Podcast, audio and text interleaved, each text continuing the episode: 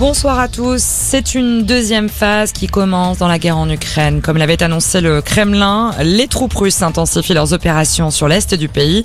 Les autorités locales redoutent donc des attaques d'une très grande ampleur et une situation similaire à celle de Mariupol. Les habitants de la région sont appelés à fuir. Des évacuations dangereuses en l'absence de cessez-le-feu.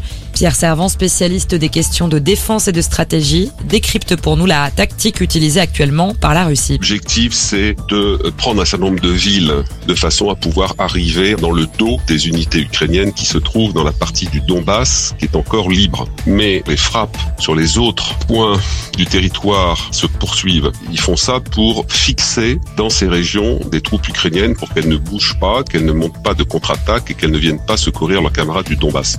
Donc en fait, on a un théâtre qui reste chaud sur l'ensemble de ces points, mais ce qui est vrai, c'est qu'il y a une bascule. Les Russes concentrent une partie importante de leurs forces pour la bataille du Donbass, qui pour eux est une, une bataille stratégique, euh, politique et psychologique. Le ministre ukrainien des Affaires étrangères a réclamé lors d'une réunion de l'Alliance Atlantique que l'OTAN fournisse plus d'armes maintenant, ou dit-il, il sera trop tard.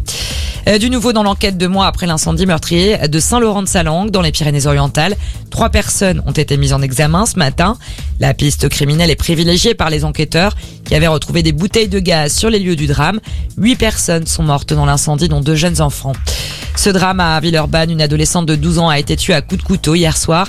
Le principal suspect recherché par la police a finalement été retrouvé mort ce matin. Il s'agirait d'un voisin de la victime. Et puis on se prépare au passage de la tempête. Diego Météo France place trois départements en alerte orange pour vent violent, la Charente-Maritime, les Deux-Sèvres et la Vienne. L'épisode doit débuter demain en début d'après-midi avec des rafales de l'ordre de 80 à 110 km heure. Voilà pour l'actualité. Bonne soirée à tous.